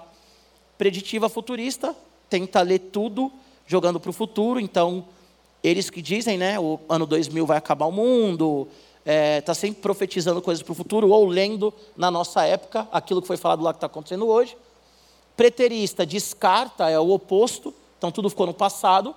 Poética idealista, ela entende que Apocalipse tem uma questão poética, que é exatamente isso, né? É, o que são de fato os quatro cavaleiros, o que são é, ali, né, os, os sete anos, três anos e meio e tal qual que é a interpretação que nós temos disso. Então, entende que é um texto atemporal, que a gente precisa interpretar. Até o Política Política fala que Apocalipse, então, está se levantando contra a injustiça social, e é uma resposta para isso. E a profética pastoral é que João, então, ele está convocando a igreja para viver uma vida de santidade. Tá, tá bom? Desculpa. Depois, nós temos as posições sobre o milênio. E aqui é onde o filho chora e a mãe não vê, né? Talvez, sei lá, eu vou chutar aqui, pelo menos, ah, sei lá, 30%, 40% de vocês estão aqui por causa disso, né? Acabou, gente, vamos embora, Deus abençoe, nós estamos vendendo um curso, não é? Na internet não é assim? Arrasta para cima, clica aqui, porque nós estamos vendendo um curso. Bom, quais são as diferenças teológicas que nós temos a respeito do milênio e depois da tribulação? Nós temos o amilenarismo, que eu vou chamar de amilenismo depois, que são mil anos figurado da era cristã no presente, segunda vinda de Jesus e estado eterno. Resumindo, o que, que o amilenismo diz? Que o milênio ele é, ele é simbólico, o milênio ele não é literal, nós já estamos no milênio, tá bom? E aí vai, vai né, terá a segunda vinda de Jesus e o estado eterno, ponto. Estado eterno é estar com Jesus na eternidade. O que que o pós-milenarismo ou pós-milenismo diz? Tem a era da igreja, a conversão do mundo, nós temos depois mil anos né, de governo, então é pré-milenista, né? É, desculpa, pós-milenismo. Então nós temos mil anos, depois vem a segunda, de, a segunda vinda de Cristo, por isso que é pós-milenismo, e o estado eterno, tá? O que que o pré-milenarismo ou pré-milenismo diz? Nós temos a era da igreja no presente, segunda vinda, mil anos, né? Juízo final, estado eterno, tá bom? Nós vamos aí desenrolar um pouquinho mais sobre esses daí. Não, isso aqui é tribulação. Então, o que, que nós temos aqui sobre o amilenismo ou amilenarismo? Vou começar por ele, tá bom? Me perguntaram lá fora qual é a minha visão, se eu sou amilenista. Eu até respondi a pessoa, mas falei que se ela perguntar aqui, eu falo que não respondi. Não estou aqui para isso. Bom, a visão a milenista, ela diz que não haverá um reino de mil anos, tá bom? Esse período ele é simbólico, referindo-se já à primeira vinda de Jesus, o reino que já veio, aí referindo-se à eternidade. É um tempo indeterminado a perder de vista. Então a milenista crê assim. Hum, Cadê? N.T. Wright. O N.T. Wright, por exemplo, ele vai dizer que João, ele não se refere ao milênio como realidade específica na terra, pois Cristo já está reinando e esse reinado começou na primeira vinda dele. Morte e ressurreição, que, né, na morte e na ressurreição dele. E que os mártires, as testemunhas de Cristo, também já reinam com ele e que Satanás já está preso. Então, é, Apocalipse 20, na verdade, uh, nos mostra o desdobramento cósmico. Onde que fala sobre o milênio? Apocalipse 20. O que que o Enter Wright ele vai falar? Que o milênio já está rolando, tá? Que ali é simbólico, que ali então ah, só está mostrando, é um desdobramento cósmico, mas que nós já estamos, então, no milênio, que as testemunhas já venceram com Jesus e que Satanás ele está preso, tá? O amilenismo ele tem sua primeira sistematização em Agostinho de Hipona, que diz, né, o milênio não é fundamentalmente temporal ou cronológico. Sua importância está naquilo que ele representa. O Agostinho de Hipona fala isso. O, os amilenistas, então, eles dizem que o principal expoente né, do amilenismo, ou o primeiro, é Agostinho de Hipona. Porém, os pós-milenistas também. Tá? Então, isso é outro, outro problema atrás de problema. Bom, então, os amilenistas, eles creem que Apocalipse 20, do 4 ao 5, fala de uma ressurreição espiritual, que ocorre na conversão a Cristo, e a segunda, ela é física. Porque Apocalipse 20, de fato, vão falar de dois momentos de ressurreição. Né? Como que o amilenista ele entende? A primeira é espiritual. Você aceitou Jesus, você, assim como morre com Cristo, ressuscitou com Cristo, e depois tem a física. Esse é o pensamento uh, amilenista, tá? Então, o amilenista ele cria dessa forma. Há também o amilenista iminente, tá? Dentro das vertentes também, dentro né, de cada ponto tem suas vertentes. Há o amilenista iminente, que acha que Cristo voltará a qualquer momento. E ele não acredita né, em sinais da volta de Jesus. Ele acha que Jesus vai voltar a qualquer momento, tá? Uh, então acredita-se, o amilenista ele acredita que o, o, milênio de Apocalipse capítulo 20 está no contexto de todo o texto de Apocalipse, do capítulo 1 ao capítulo 22, tá? Uma pergunta, você quer conhecer um amilenista? Você está trocando uma ideia com a pessoa sobre Apocalipse, vou dar dica. Ele fala assim, ah, mas se os textos são simbólicos, por que, que o milênio é literal? Esse é um amilenista. Ele vai falar, tá, mas se o dragão é tal, se o três anos e meio é tal, né? por que então que o, o, o milênio ele é literal? Por que, que de repente virou literal? Né? Então, esse é, um, é uma interpretação amilenista, tá? O Erickson, ele vai... Ah, tá. Uh, o amilenista, ele acredita que muitas profecias já se cumpriram e não fica procurando o cumprimento literal delas no que se refere à visão futurista. Então vocês percebem que aquelas linhas interpretativas, elas acabam desembocando também no milênio, na tribulação. Por isso nós temos que entender, tá bom? O Erickson ele diz que o ponto forte do amilenismo é dar significados coerentes aos símbolos, estudando a cultura e não atribuindo significados arbitrários sobre as profecias. Ou seja, lê o texto, analisa a cultura e vê aí o que está acontecendo. Não já, sabe, vê e já determina aquilo, como eu falei, dos futuristas, né? Não, então é, Jesus vai voltar agora nos anos 2000, e, entendeu? Como já aconteceu quando eu tinha 15 anos. O ponto negativo, segundo Erickson, é conciliar as duas ressurreições de Apocalipse, quando olhamos para Apocalipse 20, versículo 5. Então, Erickson diz assim: há um ponto complicado, as duas ressurreições. Mas o amilenista ele crê na ressurreição, primeiro espiritual e depois na ressurreição uh, física, tá?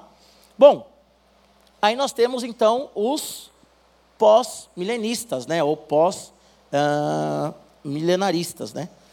Para o pós-milenista, o reino de Deus é uma realidade presente, não um império ou um domínio sobre o qual o Senhor reina.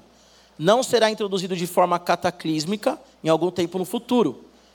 O pós-milenista, ele crê que o reino ele vai acontecer de forma gradual. Tá? Então, o reino, nós estamos aqui, o reino ele já vai acontecendo e depois vem o milênio. Tá? Então ele acredita aí numa, numa progressão. Tá? O pós-milenista ele não é literalista quanto ao período do milênio. O pós-milenista ele crê no milênio, mas ele não crê que são mil anos literais. Ele vai naquela ideia que pode ser mais, pode ser menos. Ele, ele entende que quando fala-se de milênio, está falando de um tempo indeterminado, não necessariamente mil anos.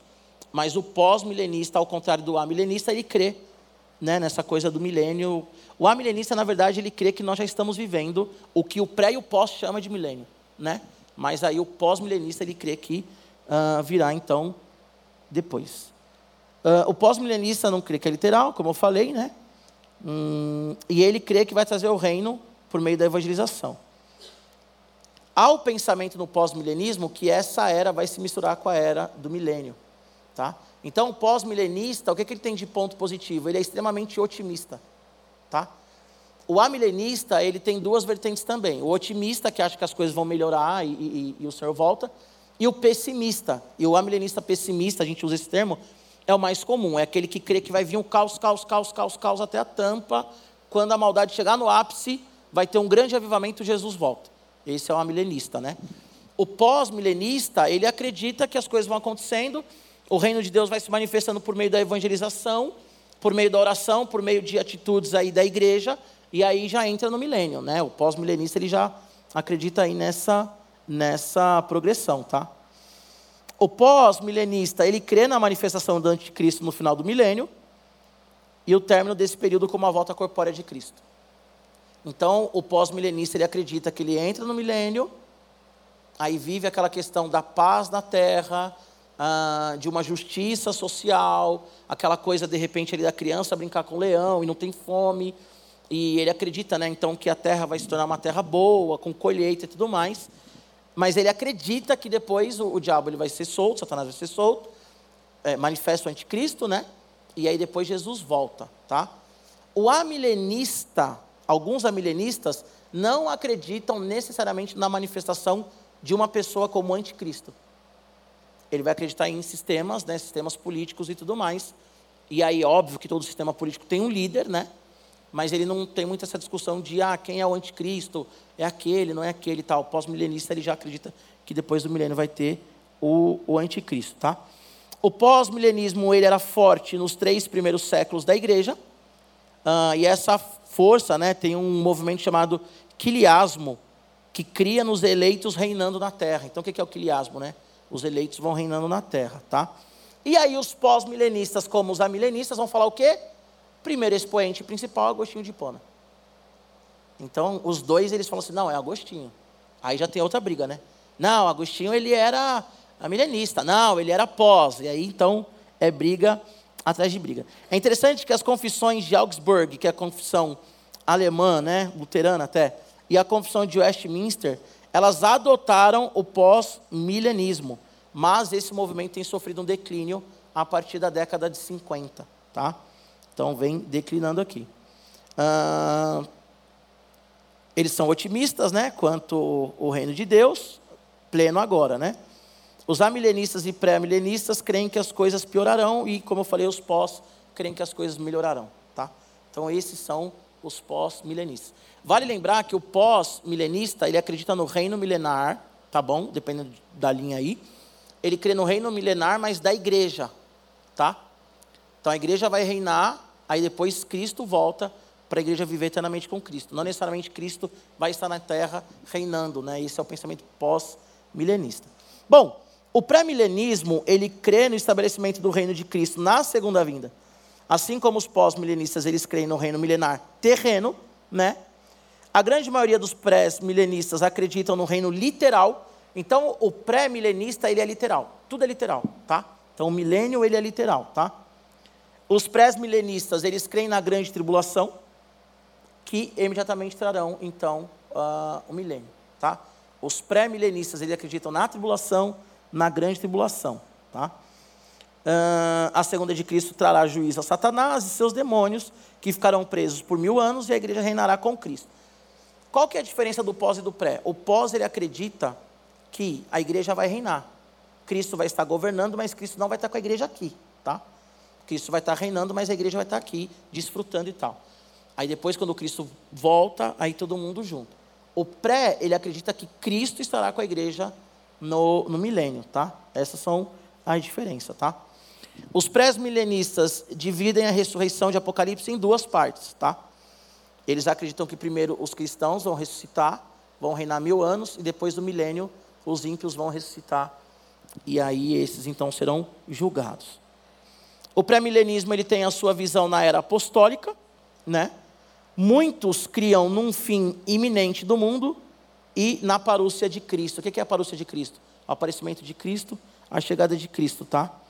Uh, o Justino Marte, um pai da igreja, Justino Marte, chegou a afirmar que quem não fosse pré-milenista nem deveria ser chamado de cristão.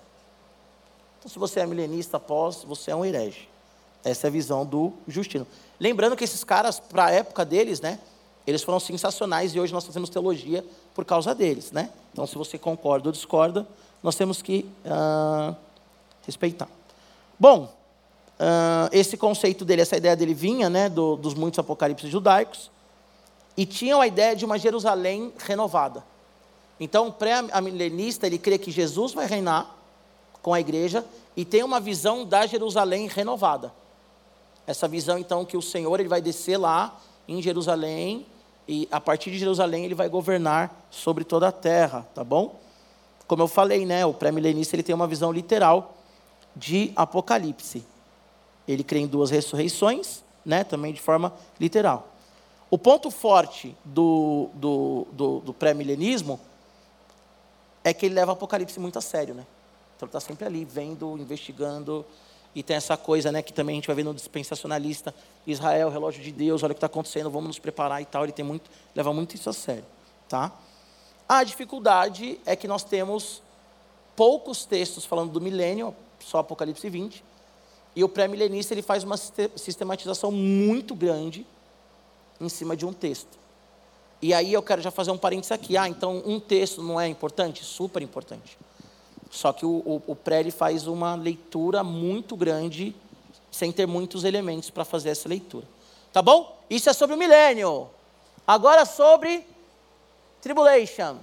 Posições sobre a tribulation. Nós temos outras, tá? Mesotribulacionista, tudo mais mas eu estou abordando só três: dispensacionalismo, pós-tribulacionismo e pré-tribulacionismo. Olha que foto legal. Bom, opa, conclusão. Vamos lá. Eu tenho cinco minutos para falar a melhor parte, hein? Vamos lá. O dispensacionalismo é uma corrente recente na teologia, porém que ganhou muita força, principalmente nos últimos tempos, porque tem uma, uma Bíblia de estudo Scott, Scofield, Scott Field, que é uma, é uma, é uma Bíblia de estudo dispensacionalista, e também o filme que talvez aqui, se você é crente há muito tempo, você já viu, e quem não é crente vai ver depois que eu falar, tenho certeza, que é o Deixados para Trás, que agora tem um livro. Esse filme, então, fortaleceu muito a visão dispensacionalista do Tim LaHaye, LaHaye tá bom? Bom, na igreja primitiva, por exemplo, não tem nenhum relato, não tem nenhum indício que havia alguém que falava, eu sou dispensacionalista, tá bom? Esse dispensacionalista ele foi desenvolvido por John Darby, que nasceu em 1800 e morreu em 1882. Porém, acredita-se que a visão pré-milenista na igreja primitiva, ela já era associada à visão pré-tribulacionista. Então, por mais que não tinha ninguém que falava assim, ou oh, dispensacionalista, desculpa, por mais que não tenha ninguém que diga assim, eu sou dispensacionalista na igreja primitiva, entende-se que para eles, alguns entendem, né? Que para eles era muito natural. Sou pré-milenista, pré-tribulacionista, sou dispensacionalista, tá? O dispensacionalismo é definição para a crença escatológica dividida em dispensações de Israel e da igreja. Então, qual que é a leitura dispensacionalista? Há um tratamento de Deus com Israel, o povo primário original, e há um tratamento de Deus com a igreja. Esse é o dispensacionalismo clássico, tá? Porque tem o dispensacionalismo também progressista. O que, que o dispensacionalismo clássico diz? Que nós estamos numa pausa das 70 semanas de Daniel, tá bom? Deus está tratando então com os gentios. Jesus ele vai voltar, a igreja vai subir. Aí vem aí, né, a, a, a, a tribulação, grande tribulação e tal. E nesse momento Deus ele vai tra trabalhar com o povo dele escolhido eleito, que é Israel, tá? Então, o dispensacionalista, ele é pré-tribulacionista. Ele acredita então que a igreja não vai passar pela tribulação. A igreja vai ser arrebatada. Aí couro come aqui com Israel, com quem é ímpio e tudo mais. Aí Deus ele vai tratar com Israel, porque Israel vai olhar e vai falar assim: opa, peraí, tenho que me render ao Senhor. Né? Então, é isso que acredita os dispensacionalistas clássicos. E eles veem diferença sim, tá? O dispensacionalismo clássico acredita que as promessas de Israel, elas são para Israel. Né? E o dispensacionalista é quem tem esse ditado muito conhecido, né? Israel é o relógio de Deus. Orem por Israel, olha para tudo que está acontecendo em Israel, porque Israel é o relógio de Deus. O mundo está aí, o relógio parou. Está acontecendo em Israel, peraí, porque a coisa vai voltar pegar fogo e se prepara aí que você vai subir, tá? Então tem essa diferença, né? Uh, e eles não acreditam, por exemplo, na substituição. O que é a teologia da substituição? que a igreja hoje é o Israel de Deus. Você nunca vai ver um dispensacionalista falando assim, a igreja é o Israel de Deus. Se ele falar assim, sou dispensacionalista, a igreja o Israel de Deus, vai falar assim, está errado. Procura um livro aí, vai ler direitinho, porque ou você é um ou você é outro, tá? Então ele vai falar que ele é o Israel de Deus. O, o dispensacionalista fala que Israel é relógio de Deus. O dispensacionalismo clássico ele distingue entre os dois reinos, né? Então o dispensacionalismo clássico ele diz que há o reino de Deus universal para todo mundo, gentil, japonês, árabe, brasileiro, o reino universal. Mas ele vai dizer também que há o reino dos céus, prometido a Israel por meio de Davi. E esse reino vai acontecer no milênio, tá bom? Para o dispensacionalista, o milênio acontecerá para a restauração de Israel. Tá bom? A tribulação vai tratar o povo, o milênio vai restaurar, o povo vai viver ali, tá? E também o milênio é onde se cumpre todas as profecias para Israel. Então esse é o pensamento dispensacionalista clássico. Qual que é o pensamento dispensacionalista progressivo? Ele vê Deus agindo em eras também, mas ele acredita que a igreja é a continuidade da obra de Israel, tá? Mas ao mesmo tempo, né, ele acredita que é a promessa feita a Isaías, a Ezequiel. Mas ao mesmo tempo, ele não não entende que as promessas de Israel estão sobre a igreja. O dispensacionalista clássico, ele vê a igreja como um novo povo, então tem o povo de Deus Israel e o povo igreja. O dispensacionalista progressivo, ele entende que a igreja é uma continuidade de Israel, mas mesmo assim ele acredita que há promessas para o Israel, nação, povo eleito ali, que não é para a igreja, tá bom?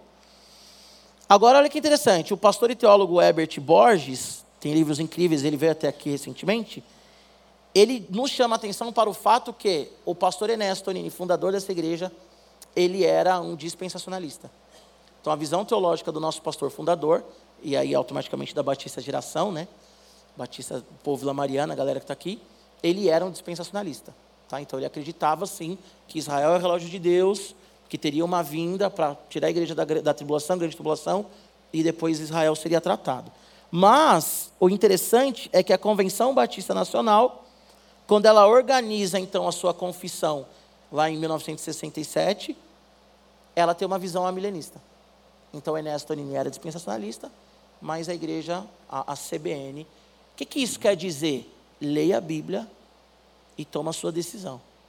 Não dá para te dar nada mastigadinho, não. Tá bom? Bom, o pré-tribulacionismo né, uh, acredita na grande tribulação, um evento que nunca aconteceu antes na história. Então, para o pré-tribulacionista é assim: você vai falar assim, mas a igreja já sofre. Ele vai falar assim, mas não como na grande tribulação. Você nunca viu nada. E é engraçado que o pré-tribulacionista ele fala como se ele tivesse na grande tribulação, porque ele vai falar assim: você nunca viu nada parecido. Cara, vai vir assim, ó. As pessoas vão ser picadas, elas vão querer morrer. E elas não vão morrer. Elas vão ter febre. E elas vão ser destruídas. Ele fala com uma convicção que fala assim: Ô louco, é isso parar aqui, senão vou pregar, né? É. então, eles acreditam, né, que a grande tribulação envolve três classes de pessoas, tá? Envolve Israel, que vai ser tratado, né? O pré-tribulacionista também crê nisso. Envolve Israel, os pagãos e os santos que viverão na grande tribulação. Então, eles acreditam que na grande tribulação também vai ter aí alguém que vai ser salvo, que vai ter um encontro com Jesus, tá? Uh, e eles creem na tribulação também como a conclusão do tempo dos gentios, conforme Lucas 21, 24. Tá? E a preparação para reunir Israel e o tempo milenar de Cristo. O pré-tribulacionista não acredita que Deus, que o Senhor descerá completamente na terra, como fará na segunda vinda, uh, que vai descer no Monte das Oliveiras, mas a igreja vai ser arrebatada. Sabe aquele louvor? Mas a igreja será arrebatada. Não piscar de olhos. Pré-tribulacionista. Então, o pré-tribulacionista ele acredita que Jesus ele não vai pisar na terra, a igreja vai ser arrebatada, pum, vai encontrar com o Senhor nos ares. Aí depois a igreja desce com Jesus no Monte das Oliveiras e vem o, o período é, que nós chamamos de período milenário. Então, isso baseado em 1 Tessalonicenses 4. Tá? Depois volta com a igreja, com os crentes. E aí, na segunda vinda, né, tem as duas fases, a primeira vinda e a segunda vinda. Então, na segunda vinda aí, acredita que a igreja volta, tem a guerra do Armagedon, aí destrói Satanás e manda ele com tudo aí pro, pro Hades e tal. Um ponto bem popular do pré-tribulacionismo é que Cristo pode arrebatar a igreja de forma iminente, a qualquer momento. As profecias não precisam se cumprir.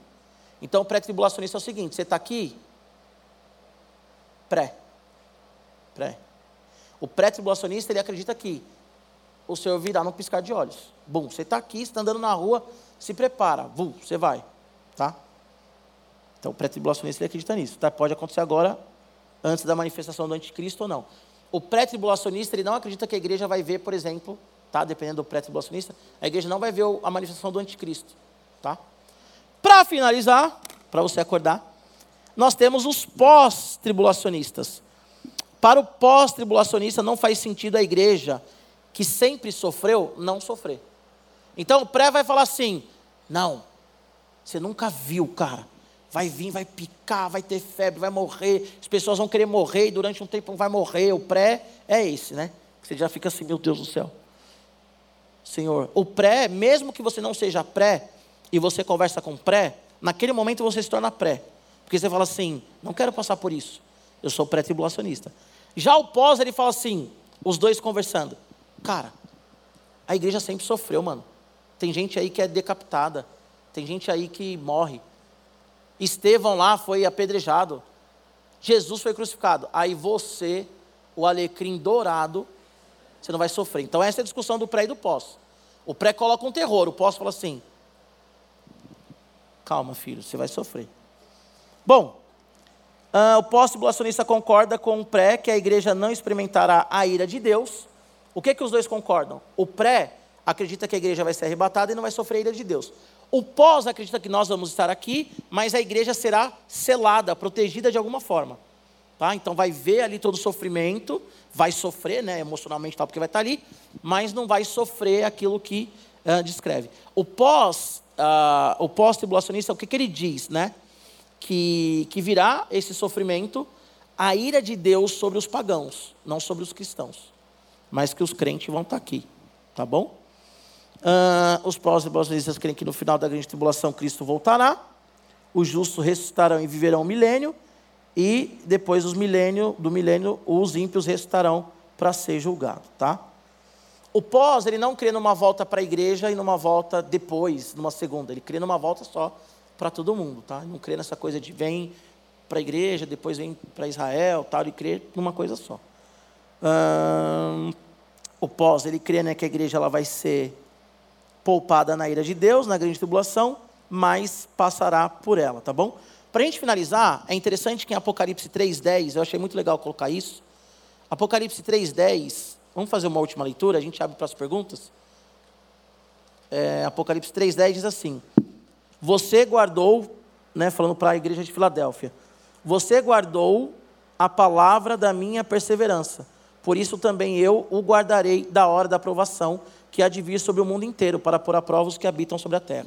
É interessante que é uma preposição grega que é ek no grego, essa preposição, né? Ek significa para fora de, a partir de, de uma origem. E é interessante que o pré-tribulacionista fala que esse texto é uma base para o pré-tribulacionismo, que Deus ele vai tirar a partir né, da tribulação. E o pós-tribulacionista também fala que esse também é um texto para o pós-tribulacionismo porque a igreja vai estar sofrendo, né, né, e aí o Senhor vem. Então você percebe que o mesmo texto ele tem dois tipos de interpretações. Pastor, o que, que eu faço? Leia Apocalipse a partir do seu conceito literário, que nós já vimos, Apocalipse, carta e profecia cristã, ter em mente os objetivos de João, que nós falamos também, conhecer as escolas interpretativas e nos posicionar quanto ao milênio e tribulação, ou não, se posiciona ou não, a partir de uma leitura da Bíblia e não de narrativas sensacionalistas de boca a boca. Então, para finalizar a minha fala, crente não pode ter medo de ler Apocalipse, crente não pode é, é, descartar Apocalipse. Tem um comentário que eu não coloquei aqui, que alguns teólogos, eles diziam que o próprio Lutero ou outras pessoas queriam tirar Apocalipse do cânon bíblico E não foi tirado porque é um texto inspirado. Mas a igreja, muitas vezes, ela age como se Apocalipse não fosse um livro inspirado, como se estivesse fora do cânon. Por quê? Porque tem gente que não lê Apocalipse. Então nós falamos, ah, a Bíblia toda é a palavra de Deus, de Gênesis a Apocalipse. Você já leu Apocalipse? Não. Como que você entende Apocalipse? Por livros, por filmes, por pessoas e tal. Você nunca leu? Não. Então você já entendeu que Apocalipse não é a palavra de Deus também. Então a gente precisa ler, tá bom? E não a partir de narrativas sensacionalistas e de boca a boca. Amém? Amém. Quantas perguntas? Eu vou falar igual todo mundo fala, chefe. Oi? Ah, as indicações dos livros. Boa. Não coloquei ali não, tá, gente? É... Olha só, os livros que eu pesquisei. Eu vi Escatologia, a essência escatológica, né, do Vitor Vieira, que o Nathan falou. Eu li Lendo Apocalipse com Responsabilidade, Michael Gorman. Vou falar mais devagar, né? Lendo Apocalipse com Responsabilidade, Michael Gorman. A Escatologia Essencial, Vitor Vieira. A Teologia de Apocalipse, do Richard Balkman. Eu li também Introdução à Cosmovisão Cristã, do Michael Gorin e Craig Bartolomeu. Eu li também uh, Apocalipse para Todos, de N.T. Wright. Escatologia, a polêmica em torno do milênio, do Erickson. Fundamentos e razão da nossa fé, do Herbert. Eu li o comentário de 1 Tessalonicenses do, Marshall, do Howard Marshall. E eu li Vou mandar. E eu li o panorama do Novo Testamento de Robert Gundry, tá bom? Foram esses que eu li. Eu perguntei para a Fê, que o pastor Robério, a Margarete e a Fernanda, que são esse trio aí, né? Assim como tem o Pai, o Filho e o Espírito, tem o dragão, a primeira besta, a segunda besta, nós temos pastor Robério, Margarete e Fernanda Terra, né? Nós temos a nossa tríplice aqui. É, eu conversei com a Fernanda e ela disse que os áudios são gravados de todos os aulões, né?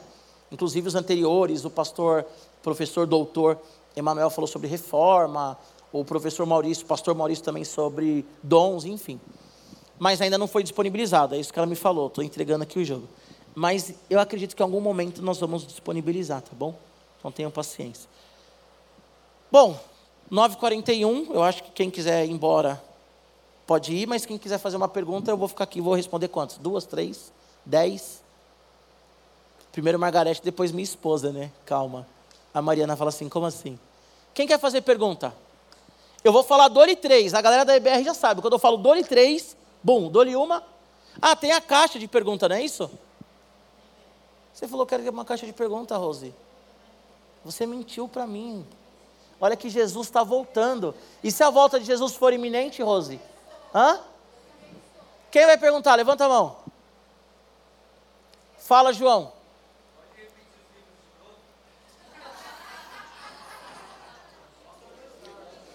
Eu vou postar, eu vou postar, eu vou postar.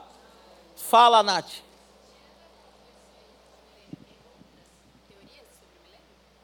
Não, sobre o milênio são só aquelas três mesmo. Só.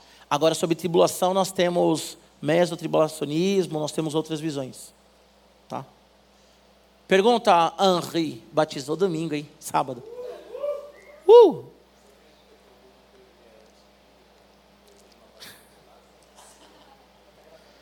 Então, quando me chamaram para falar sobre, falaram assim: não deu o seu posicionamento, entendeu? Então, assim, todas as linhas são maravilhosas. Quem mais? Quem mais?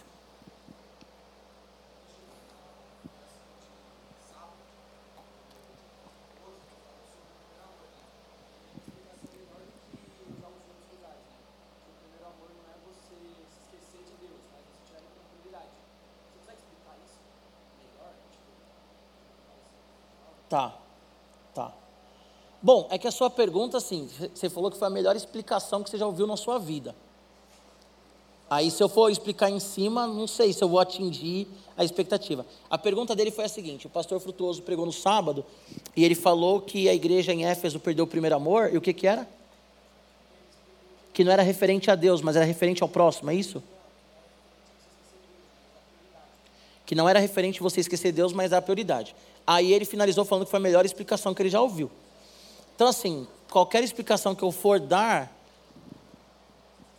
ela vai para dois lados. Ou você vai falar assim, não, a dele foi realmente foi melhor, ou eu vou ter que discordar muito dele, entendeu? É, mas quando a gente vê a questão do primeiro amor ali, a ideia mesmo é que não é diretamente contra Deus, entendeu? Mas é o amor coletivo, assim. Talvez a igreja ficou tão ativista, tão, sabe, cara, esqueceu do outro e tudo mais. Vai nessa linha aí, mas a explicação dele ainda é muito melhor. Mais uma, gente, mais uma. Fala, Bia. Eu não falei das duas testemunhas, ai meu Deus. E aí, gente, quem acha que as duas testemunhas, Moisés e Elias, quem acha?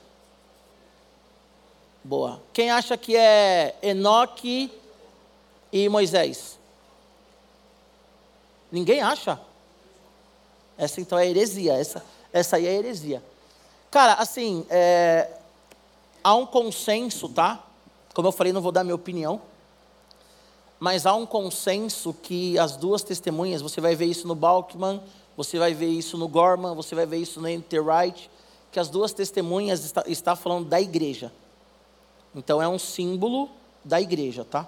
As duas testemunhas não são necessariamente duas pessoas, mas é a própria igreja testemunhando o evangelho. Vale lembrar que Êxodo, me fugiu aqui o texto, eu tinha anotado para trazer, mas não sei onde eu coloquei. Vale dizer que Êxodo vai dizer que, até também no Novo Testamento, que para a gente levar algo em consideração, a gente precisa de uma ou duas testemunhas e tudo mais. Então, as duas testemunhas ali, esses teólogos acreditam que é a igreja, não é nem Moisés, nem Elias, nem Enoque, nem. Tá? A última. Não, a gente faz vigília então, depois a Margarete me mata, a Mariana me mata, o pastor Roberto me mata.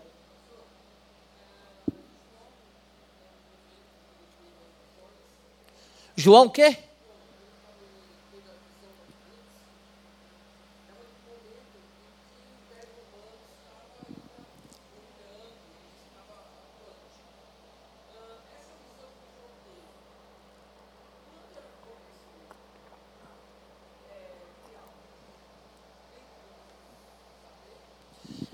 Então, para a gente falar, ele perguntou, né, quando que a visão de João ela começou literal.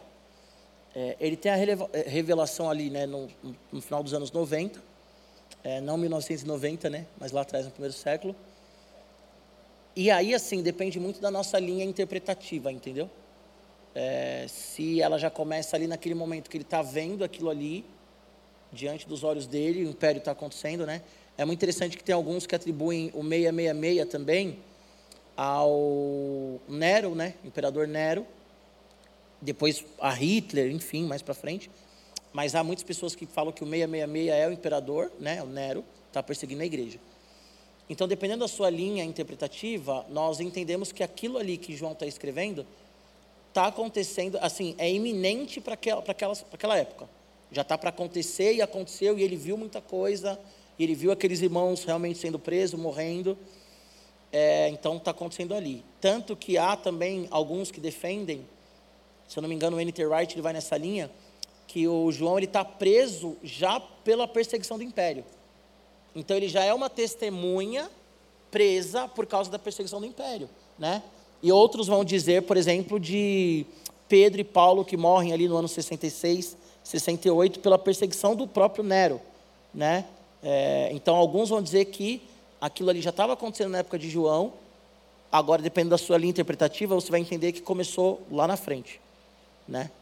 Agora, sim, uma corrente mais forte é que aconteceu, ela tem o seu fato histórico, mas também atemporal. Por exemplo, as cartas ali, elas são para sete igrejas, mas elas contemplam toda a igreja até a volta de Jesus. A perseguição ali fala do Império Romano, mas até a volta de Jesus sempre haverá impérios se colocando como deuses. Então a grande questão de João ali é Jesus Cristo, o Pai, Jesus é o alfa, o ômega, o princípio e o fim, aquele que é digno de ser adorado, não o império. Nem o império romano, nem os que vieram antes, né? Medo-persa, o grego, o babilônico, tanto que ah, o Império Romano ali, ele é um, um ele é, tem uma tipologia, ele tem uma alegoria na Babilônia, né? Que é o império que veio antes. Então, assim, dependendo da sua linha teológica, está acontecendo ali. Dependendo da sua te linha teológica, está acontecendo ali, mas ainda não acabou ali, está acontecendo no decorrer. Ou depende da sua linha teológica para frente. Que é aquilo que a gente falou, né? Da é, preditiva, preterista e tudo mais. Entra nessa questão aí. Sam, a última. Vai.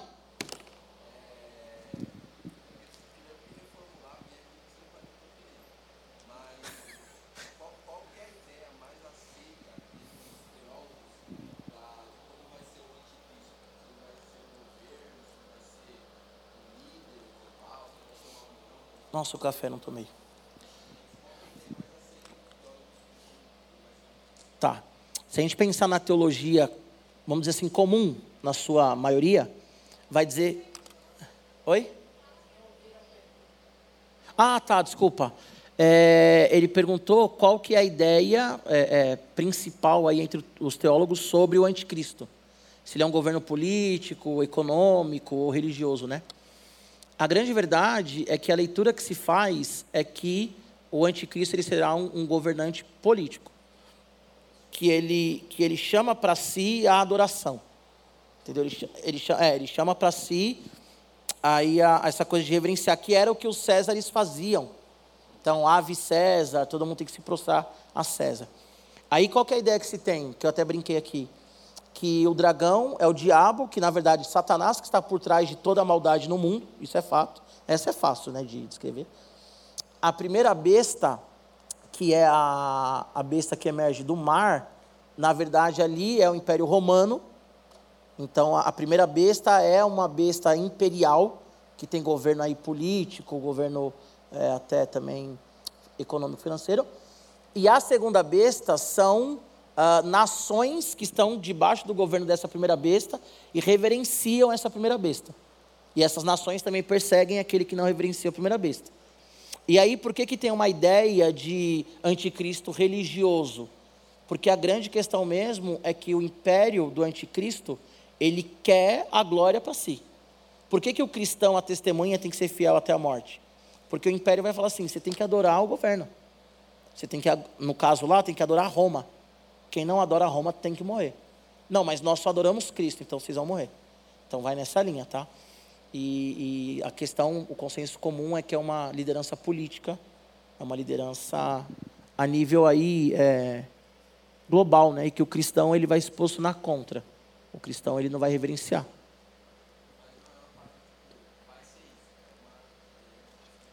É, aí vai da sua linha teológica, né? Eu dei aqui as linhas, filhão. Agora é contigo. Amém? Ó, o que, que vocês podem fazer? Margarete, Robério, Fernanda. Acabou aqui?